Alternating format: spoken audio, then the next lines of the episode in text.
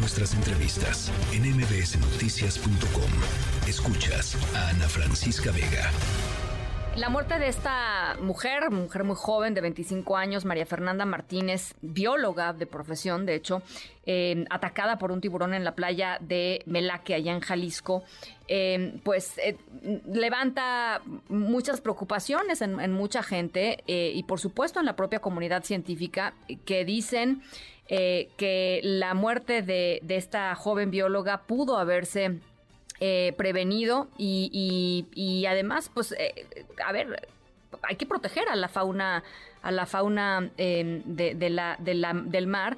Y lo que está sucediendo con muchos de estos inflables que van y los ponen en lugares en donde no tienen que ponerse es que confunden a la fauna y la fauna pues es, son animales y reaccionan con instintos y eso parece ser que es lo que pudo haber sucedido con este ataque allá en Jalisco. En la línea telefónica el maestro en ciencia Luis Eugenio Rivera, profesor investigador titular del Departamento de Ecología y Recursos Naturales del Centro Universitario de la Costa Sur y responsable de la Unidad de Rescate de Fauna Silvestre de la Costa Sur de Jalisco. Gracias por platicar esta tarde eh, con nosotros maestro. ¿Qué tal? ¿Cómo están ustedes? Muy buenas tardes. Eh, ¿Cuál es eh, la lectura de lo que de lo que sucedió? ¿Qué, es lo que pudo haber pasado con, con este caso de, de, pues de la trágica muerte de María Fernanda? Bueno, pues mira, eh, básicamente aquí lo que estamos viendo es una suma de factores, una suma de acciones tanto humanas como ambientales extrañamente, se fueron dando y que encadenan en este trágico eh, suceso, este yo le llamo un trágico accidente, en la cual nuestra exalumna de biología marina en su momento, bueno, ya una egresada de nuestro centro universitario de la Costa Sur, este, pierde la vida, ¿no? Eh, obviamente que eh, todavía es una situación en la cual estamos como un shock porque eh, es la primera vez que se da un suceso de esta naturaleza en esta ah, zona de Jalisco, en la cual muchísimos, y en eso me incluyo yo, eh, llevábamos a nuestros hijos cuando eran pequeños, esta zona ahí de, de Melaque, porque es una zona de una bahía en la cual es tranquila, no hay un oleaje tan fuerte, está planito, etcétera, y bueno, pues sin embargo, pues yo creo que esto nos deja eh, muchos aspectos para aprender, para corregir, pero sobre todo, como bien lo decía usted, eh, no hay que satanizar y empezar una cacería de brujas y vamos a matar a todos los tiburones. No, no, no, no, Es que esa es la reacción inmediata de muchas de muchas personas y pues evidentemente eh, por ahí no va la cosa, ¿no? Definitivamente. Eh, yo comentaba el día de ayer a, unos de mis estudiantes, Lago, eh, primero tenemos que entender y ojalá, ojalá todos los escuchas este, pusieran atención y dejarnos a un lado, a un lado eh, apasionamientos o muchas veces este, impulsos que no son los correctos.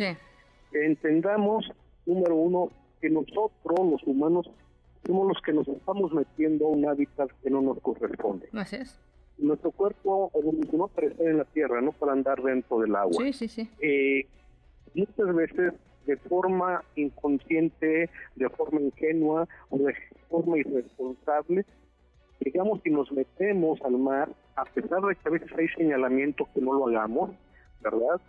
Y pensamos que no va a pasar nada.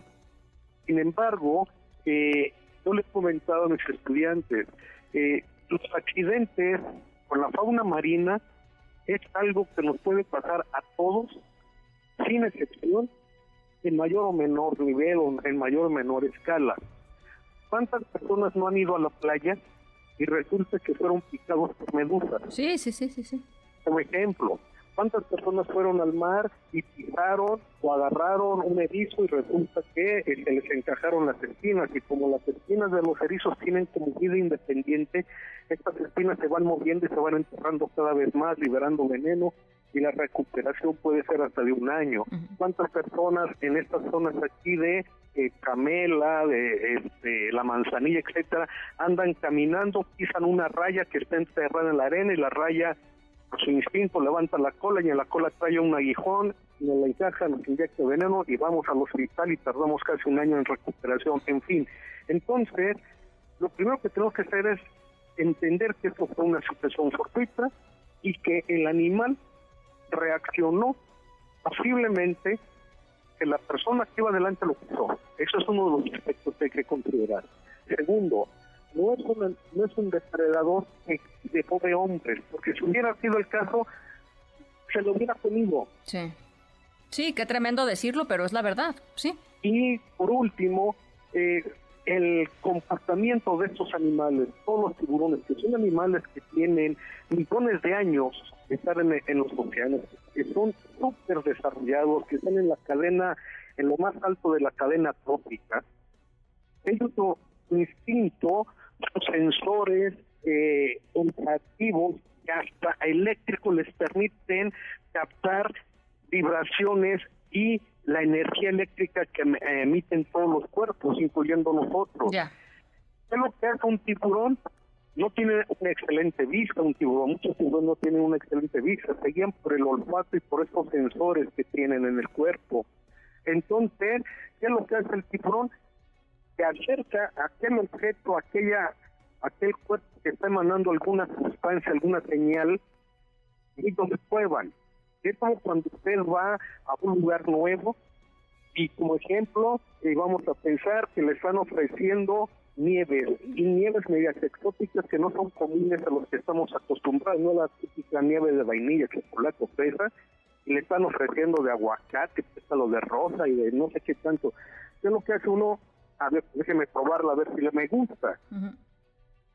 Aquí el problema es que el tiburón no va a sacar la lengua para lamernos y decir no no no, pues es, La, es, La, mordida y, e, exactamente pues, ahora ahora el tema de los inflables en el en el mar no tendría que regularse no tendrían que sacar los inflables de ahí o sea algo no bueno es que como yo decía al inicio aquí fue una suma de factores que desgraciadamente que coincidió aquí primero tratan de atraer a más a más turistas, pues sí, hacer más divertido la, la estancia, pero sin considerar, ¿verdad? Ni consultar a los especialistas para decirles, oye, estamos pensando en poner esto, ¿qué riesgos hay? No, aquí simplemente uno pone lo que considera y el encargado en este caso del municipio, desconozco quién es, simplemente dice, órale, sí, entrenle, ¿por qué? Porque un permiso que implica entrada de dinero al municipio. Pues por eso, pero con, justamente con, e, con, esos con ese argumento hay que decir, pues por ahí no va la cosa.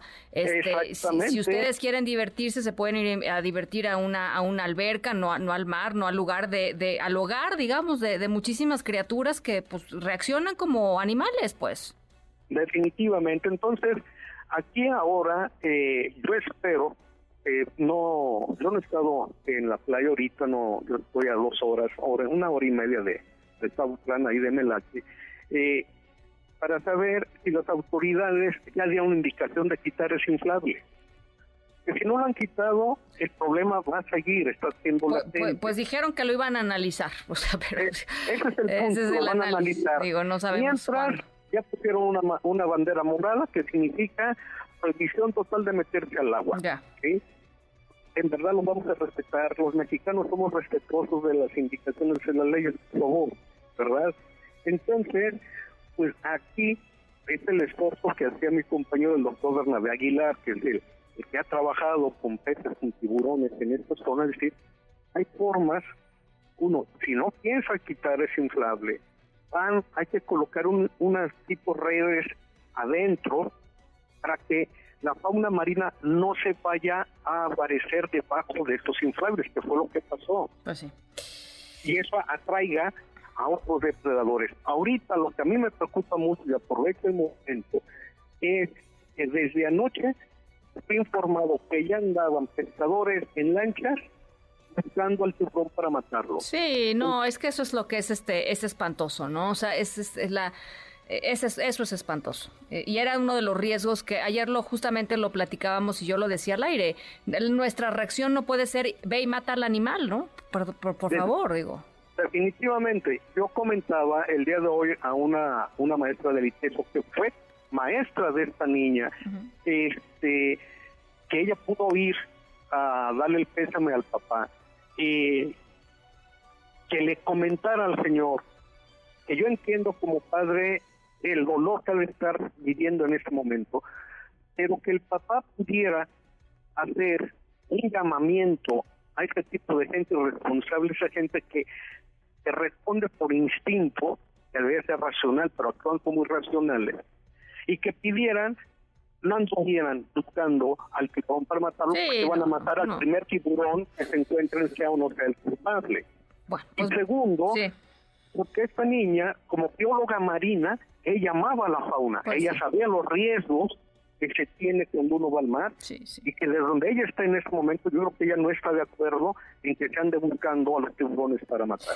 De ninguna manera. Pues vamos a estar eh, siguiendo este tema y sobre todo tratando de, de, entender eh, pues cuál es la respuesta eh, y ojalá sea una respuesta sensata por parte de las autoridades municipales y, del gobierno de Jalisco y del gobierno de eh, del Estado. Em, y pues por supuesto estamos en comunicación. Gracias por lo pronto, maestro, por platicar con nosotros esta tarde. al contrario, les agradezco el espacio. Una bonita tarde, noche. igualmente. Noticias.